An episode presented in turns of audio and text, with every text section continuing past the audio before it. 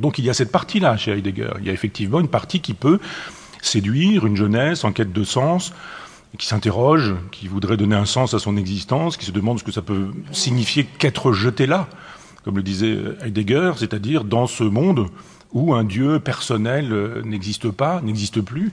Qu'est-ce que ça peut bien signifier dans ces temps nihilistes de se retrouver dans une Europe avant-guerre, bien sûr? On peut imaginer que c'est ça qui fascine d'abord, l'interrogation existentialiste, existentielle du euh, personnage.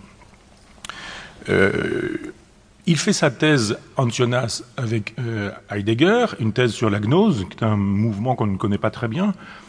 On a eu l'occasion d'en parler la deuxième année de la contre-histoire de la philosophie parce qu'il y a des gnostiques dont certains sont dits licencieux et la gnose a joué un rôle majeur autour du deuxième siècle de notre ère. Euh, ça rend possible la construction de la fiction euh, judéo-chrétienne, je dirais, euh, la, pensée gnostique, et il aborde Jonas, la question de la gnose avec le matériel conceptuel de Heidegger. C'est aussi ça qui peut fasciner chez des individus. Il y a des individus systématiques, c'est-à-dire qui produisent un système avec un certain nombre de concepts qu'il est facile d'utiliser comme les balles d'un jongleur.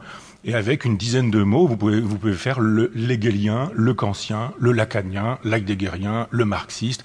Vous pouvez faire semblant d'être profond. Il vous suffira de jouer avec une dizaine de concepts, une vingtaine de concepts qui vous permettront de donner l'impression que tout est simple, tout est clair, et qu'il suffit, d'une certaine manière, de mettre en jeu une sophistique ou une rhétorique dont ces gens-là gens sont évidemment euh, capables.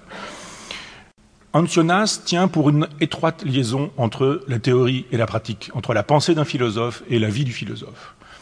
Euh, C'est quelque chose pourquoi je me bats, parce qu'effectivement, on est dans une vieille tradition si Jésus n'a pas existé, ce qui est mon hypothèse, il faut bien que euh, nous ne faisions que commenter du texte. Et le christianisme n'est jamais qu'un qu commentaire de commentaire de commentaire de texte qui se constitue sur l'absence d'une présence réelle, c'est-à-dire la présence historique de, Jésus. C'est un peu comme les oignons, si vous voulez. Quand vous ouvrez les oignons, au bout du compte, il n'y a plus rien. Il n'y a rien au centre d'un oignon. Vous avez juste des pelures d'oignons comme ça. Eh bien, si vous travaillez à déconstruire le texte euh, canonique euh, chrétien, eh vous finissez par découvrir une absence historique. Donc on n'a pas besoin d'associer la théorie et la pratique, puisque c'est le théorétique qui seul importe, c'est-à-dire la théorie pour la théorie.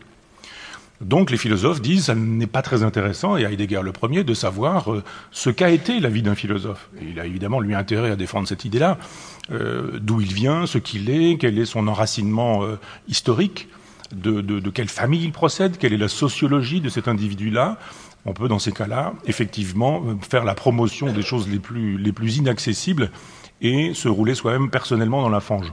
Donc effectivement, les philosophes de l'Antiquité ont dit une théorie, ça suppose une pratique.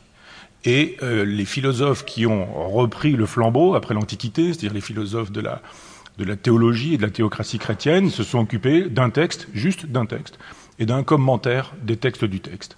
Donc évidemment, on n'a pas besoin d'une vie philosophique à côté, il suffit juste d'avoir une vie chrétienne et encore, c'est même pas obligatoire.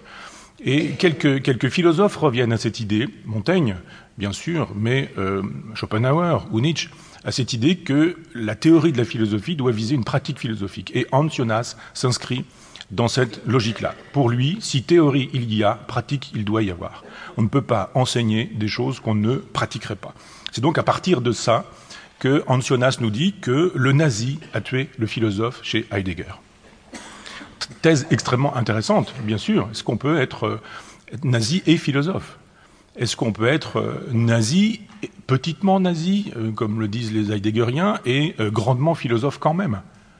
Ce sont des hypothèses que je vous propose pour qu'on puisse imaginer que la fascination ait pu jouer, et qu'elle ait pu jouer autant et aussi puissamment.